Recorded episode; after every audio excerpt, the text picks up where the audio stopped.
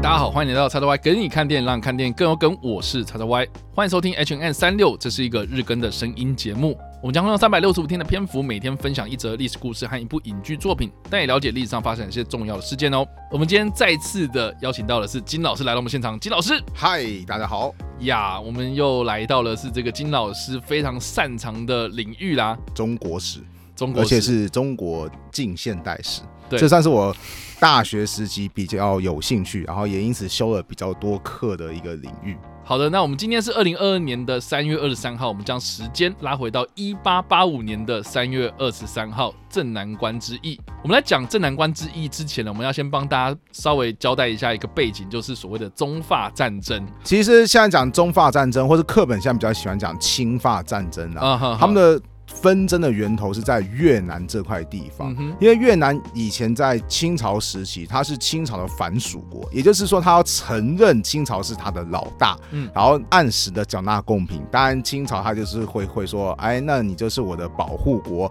你如果发生什么事情啊，我会来帮助你，协助你来介入。可是后来就是法国的势力也开始逐渐进入到越南当中，法国想要越南这块地方，对于清朝来讲就是，哎，这是我的保护国啊，那我必须。须得出手啊，于是就爆发了所谓的侵法战争。那其实这场战争很有趣的是，在一开始有一些清朝官员，他们是不想要打这场战争的。如果我们看到就是一八八几年的年代，大家应该也都知道，那个时候是清朝被揍最惨的年代，什么 鸦片战争啊、英法联军啊，哇，连首都都被人给放火烧掉啊的那种状况。所以其实清朝当时正在进行自强运动的改革，那他已经知道外国人的厉害。对于一些就是当时的清朝官员会觉得说啊，越南这个反属啊，哎，其实。越南之所以会引发现在问题，这个法国人势力是他们自己引过来的。因为当时越南也有一些想法，是说我们要想要摆脱中国、摆脱清朝的影响，那怎么办啊？我们找一个其他的国家来介入好了。于是越南就把法国的势力给引进来之后，他现在竟然说：“哦，我这边出问题了，你来救我。”有一些清朝官员就觉得说：“啊，这个祸是你自己找过来的，你竟然竟然竟然要帮我去解决这个问题，你才有毛病吧？所以我们没有必要就是一定要发生这个冲。”突，那比较有这方面的主张的，就是当时的清朝的算是实际执政者，叫做恭亲王奕欣。对，可是也有另外一派，他们会觉得说，哎，不行啊，事关我们的国体啊，我们的权威啊，越南就是我们的保护国啊，啊，今天他遇到问题，我们不去保护，那我们大清国威何在？所以有些人就主张说，我们一定要。介入这场战争，然后到最后还是主战派比较占上风，因此就爆发了所谓的侵法战争。我记得当时好像分成就是所谓的主战跟议和嘛，是的。然后议和好像就是像李鸿章那一派，对。然后主战的话是主战的话，其实像慈禧他会是比较。主战主战的立场，待会会讲到说慈禧为什么会主战。还有一个比较有名叫做张佩伦，那这个张佩伦他跟李鸿章他算是一个对立面的关系，政敌吗？因对，因为当时清朝内部 刚好提高在自强运动期间嘛，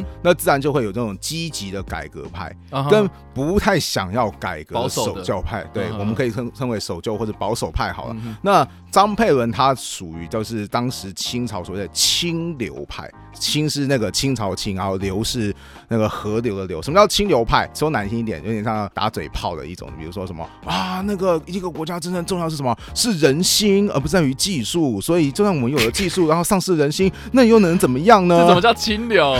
因为因为为什么叫清流？清流意思就清流沾锅吗？它有点像是把把持着儒家学术的最高的权威性，比如说他什么东西都跟你讲说，孔老夫子这么讲的啊，儒家经典这样讲的，好，好那个什么，那你都知道中国比较传统，它就是一个比较儒家概念嘛，所以那个什么，对于说对于这些所所谓改革，他说，哎，你们背离了那个儒家的概念啊，你们这些家伙那个什么与世间同流合污啊，他们就自认为说我们是比较清流的一派。俗称叫清流派，原原来是这样。我就说，就占据道，就是占据道德制高点啊。如果你要用一个不恰当的比方，有点像是今天有一些讲究政治正确，你就说啊，你这样子啊不 OK 啊，你这样这样干涉到人家的权益啊，你这样这样这样。好，那你他他他实际上做了什么吗？好吧，不批评现在，可是当时就是张佩他就很主张说啊，你看那个什么这个越南就是属于我们的保护的一块啊，我们大清国为何在？我们要出去。然后那个什么，所以像是张佩伦他就非常反对像。李鸿章这种。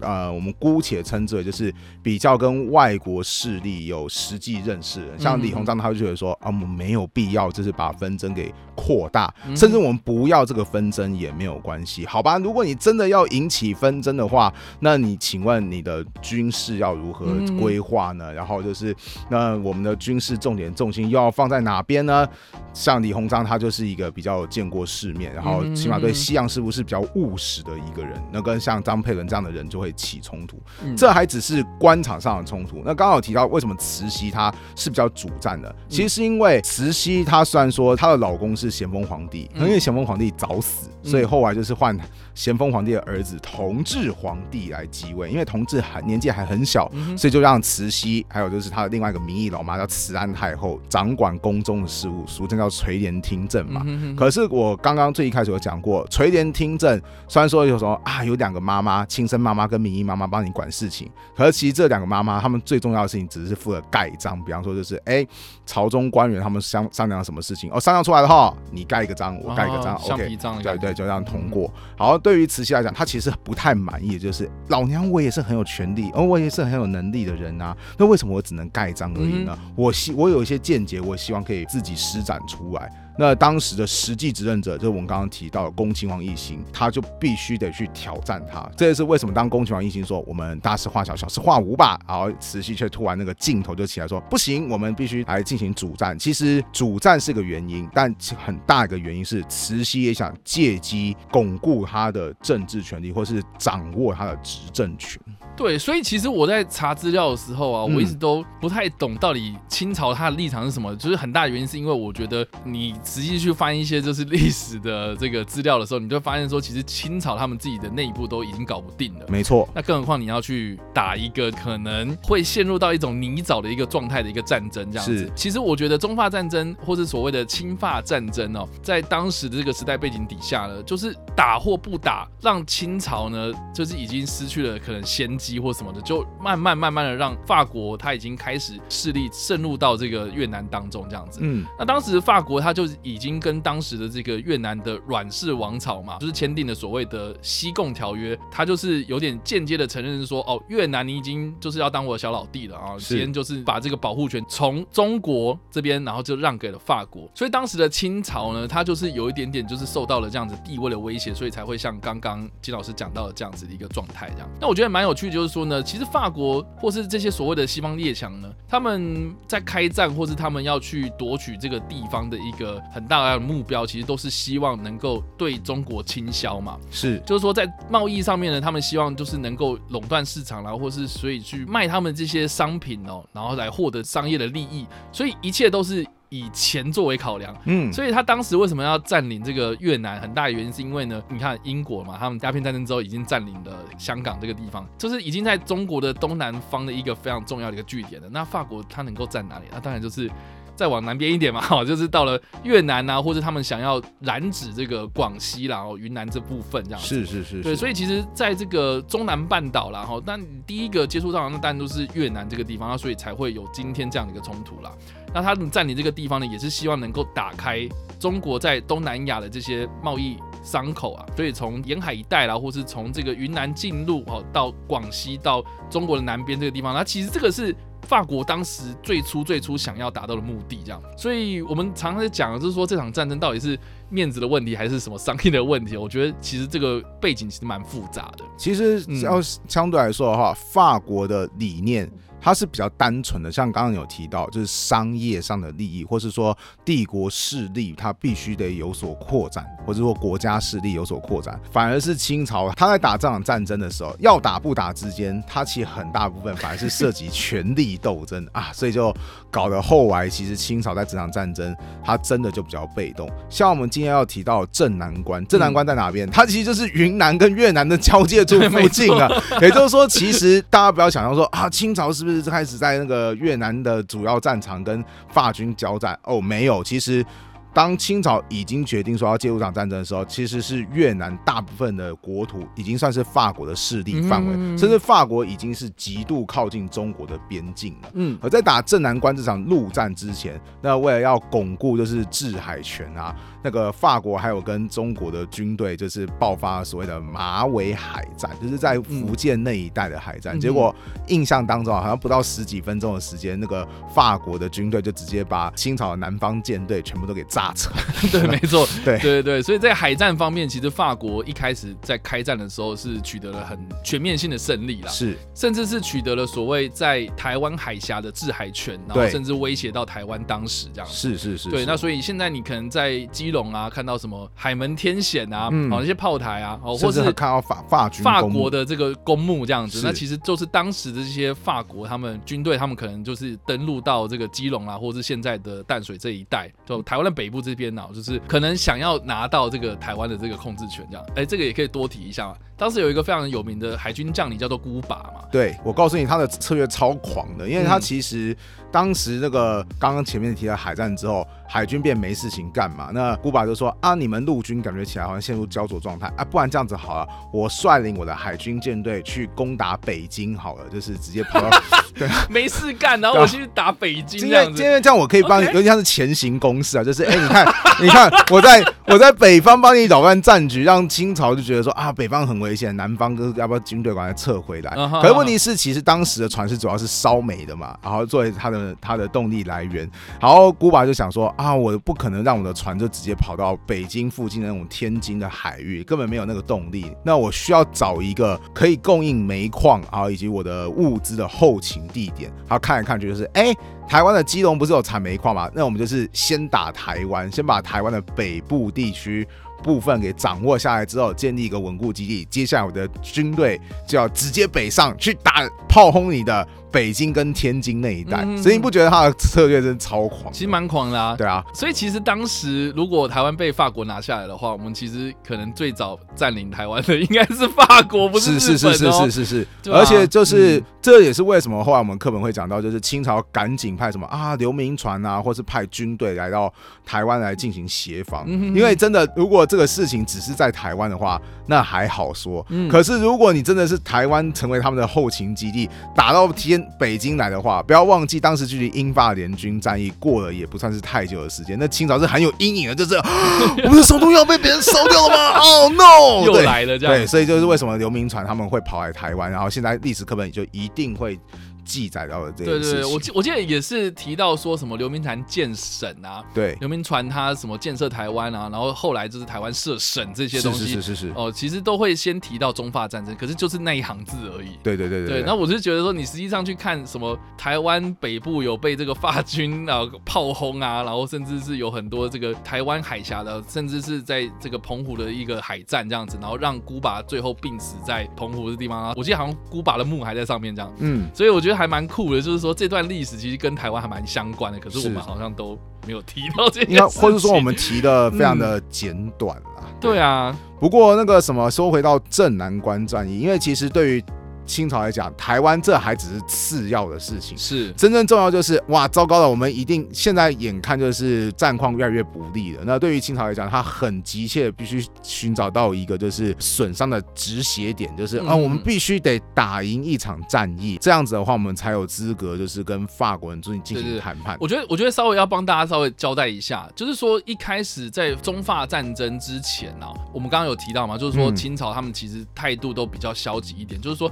哦，好啊，那你们法国既然来了，那你们可能把他们的范围活动范围设定在，比如说当时的南部一带，就是越南的南部啦。当时越南也叫做安南嘛，对，所以就是所谓的安南的南部。然后结果呢，这个法国就是你知道吗？得寸进尺嘛，就越来越把他们的势力的这个范围，然后往北部这样延伸这样子。所以其实就是有点已经开始把他们势力范围，就是扩张到中国跟越南的这个交界处这样子，是那就是我们今天所提到的镇南关这个地方。对对，当时清朝他们为了就是赶快止血，真的是算是下足了本钱，把很多就是算是那种元老级的那种将领，已经可以退休的那种都可以叫过来说，哎，国家在。正值用人之际，你赶快上吧，你行你上啊，对，然后赶快就是赶快源源不绝调派到当时的广西、云南这一带，尤其是算是中越的防守边境的镇南关。那当时的镇南关的主帅叫冯子材，哇，冯贝贝很厉害啊，六十几岁还必须得上战场啊。对，对那个冯贝贝，对。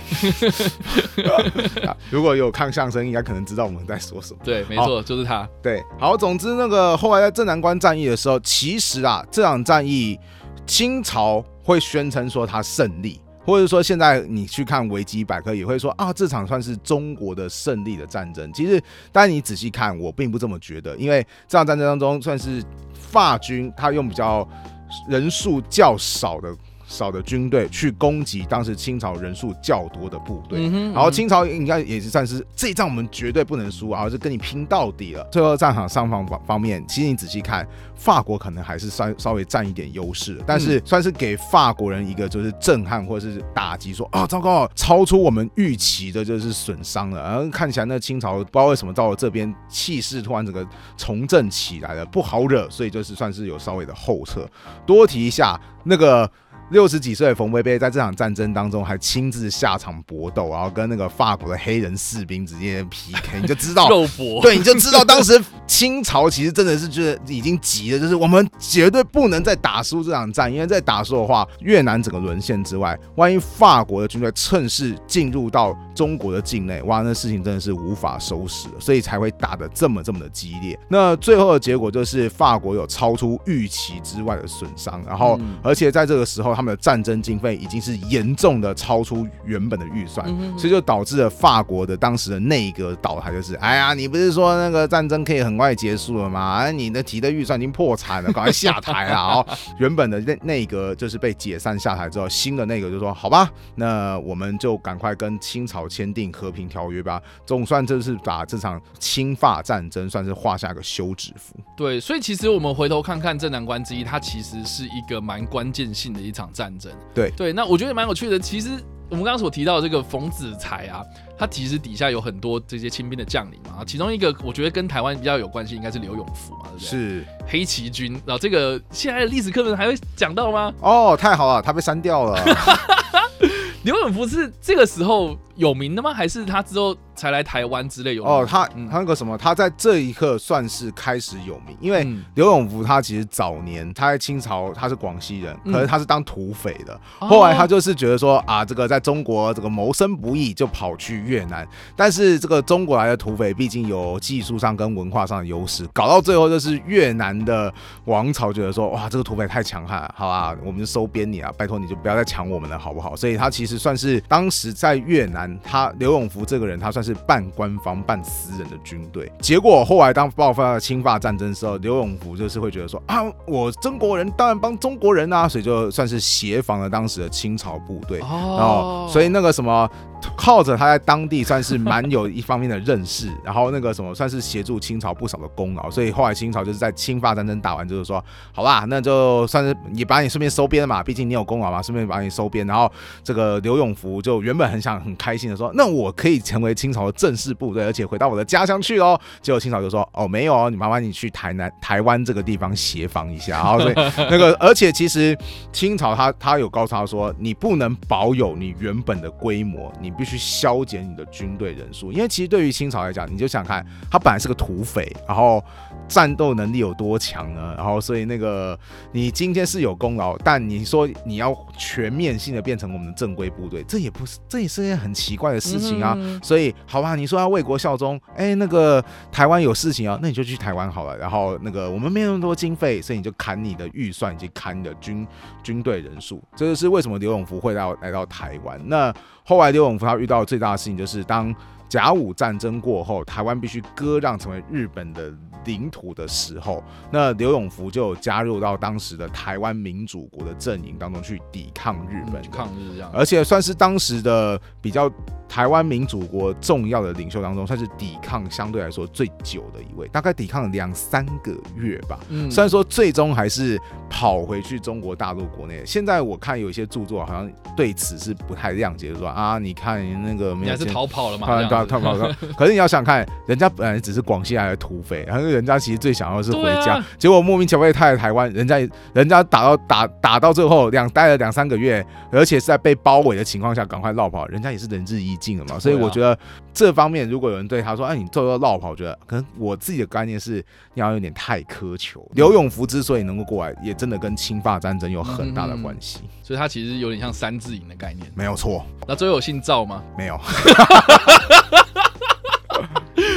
大家知道我们在讲什么梗哈？对，这个 很经典，最近才有一个很相关的演员过世。对对对，你三字音姓赵啊？对，《投名状》这部片啊，是对啊。Anyway，好，我们扯远了，扯到这个刘永福。反正镇南关之役结束之后呢，他算是一个蛮关键性，让这个法国来跟清廷来和谈呐。嗯，那我觉得也蛮有趣，就是说呢，当时我记得我在上历史课的时候呢，历史老师告诉我们说，中法战争、清法战争呢，它其实是。一个大清帝国胜利的一场战争，这样，嗯，结果论啊是这样子，嗯。哦，但是我们清朝不知道为什么哦，打赢这场仗还是跟人家签条约，然后还是一样赔款，然后割地这样子，是。是是这样子的吗？其实我觉得说这句话的人，好，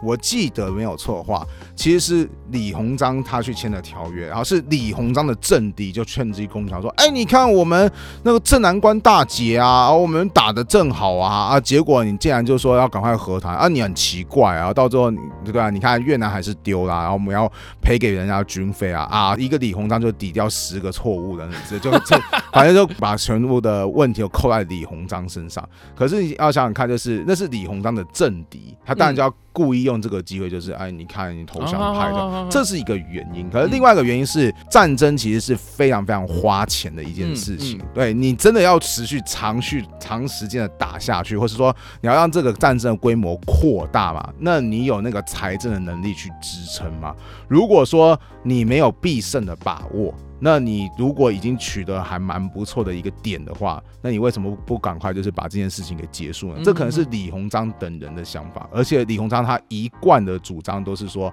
我们未来最大的威胁会是日后的。日本这个国家，嗯，那我们不要把资源都过多的砸在这场已经看起来没什么翻盘机会的战争。现在是个很不错的时机，就赶快和谈吧。然后我用个不太恰当的比喻，或是很现在的比喻的话，就像是现在的俄乌战争，嗯，就是俄罗斯现在对乌克兰局势基本上还是占优势嘛，对不对？然后可能乌克兰他有机会在局部战争说，哎，我们又打下人家一架飞机啊，我们又那个又俘虏了几辆坦克。可是你会说现在乌克兰他是打赢了？这场战争吗？无论看起来就是好像距离打赢的定义都有点牵强，就就不会说什么我胜利了这样宣告之类的。可能到最后俄罗斯啊，但后来情况发展是怎么样，我们不晓得。可能如果假设有一天俄罗斯他说啊，我这个战争已经超出我的预期了，好啊好啊，我们就搞完和谈吧，该和谈吧，先先条约啊，该该撤人员给撤一撤吧。那你会说乌克兰都说他赢得了这场战争吗？嗯，好像距离我们一般人。概念当中赢，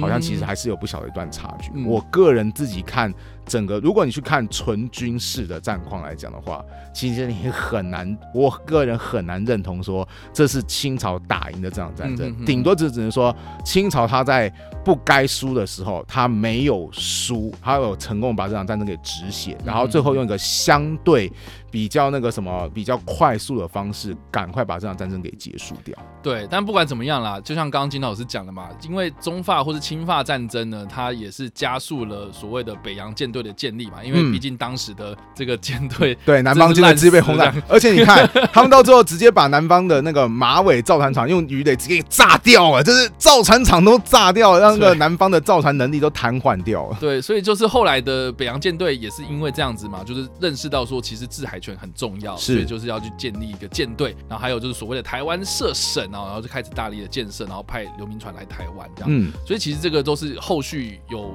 很大的影响。这样，好，那既然这样子的话，那所以呢，大家应该可以认知到，其实镇南关之役或是所谓的大捷哦，这件事情呢，对于这整场的中法战争很重要哦。所以呢，中国呢，他们自己就有拍了一部电影哦，在二零一七年的时候呢上映的。龙之战》啊，很新哎、欸，二零一七年，二零一七年，对，这部片呢，就是以比较现代化的这种拍摄手法，然后去拍摄一个我觉得近代史比较少人去提到的一场战争，嗯，而且里面他确实也是找了一些外国人，然后来扮演当时的这个非常著名的法国的将领嘛，尼格里。啊，甚至是我觉得他有蛮多的考究，因为像其实当时派去镇南关打仗的这些法国军队，他其实是很多是外籍军团，是，所以有很多那种可能。法国在非洲的那些殖民地哦，他们去征过来的这些黑人哦，然后甚至还有一些当时是安南嘛，哦，就是越南这个地方，然后在安南这个地方，然后征收的这些越南人当做是法国的军队的这些人哦，所以它里面它并不是全部都是以这些白人为主的这样的一个军队，它其实里面还是找了很多这种黑人演员。哦，这种越南人演员，然后来担任法军的这些角色，这样子，所以我觉得其实，在考究上面确实是还蛮用心一点。真的哦，我原本听到中国出品的战争电影，我说。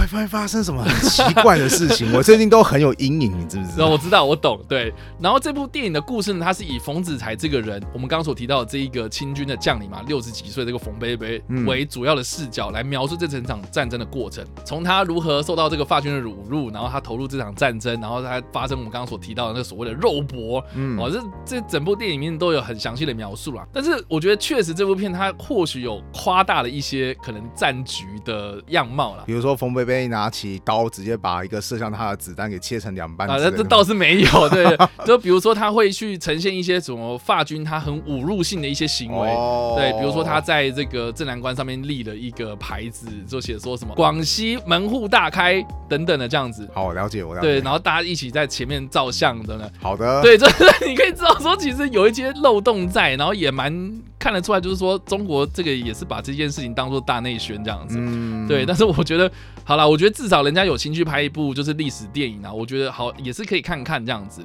好的，那这部片我觉得另外一个蛮大一个重点就是说呢，它的艺术总监其实是成龙这样啊。对，所以其实，在武打的部分，我觉得其实蛮精彩的。哦，对对对对，这这一点啊，我想讲的是这一点。哦，对，那如果你要说什么有没有符合史实或什么的，呃，你要看场面，那确实就是战争电影嘛。但是如果你要去详细的去收集一些历史的资料的话，我觉得或许你还是要去看一点书或是一些文献等等。这是一定的，因为我其实也一再跟有机会的话，就会跟认识人强调说，你要去看历史电影，有的时候你真的不能要求他百分之百按照历史原著去拍，因为按照历史原著去拍一定非常非常的无聊，嗯、而且它又不是纪录片，没有必要。对，好，只是你能不能把一个故事给说好而已，但是也真的不要太硬。伤啊，或者说太煽情。总之，刚听出来的这部片，我想说，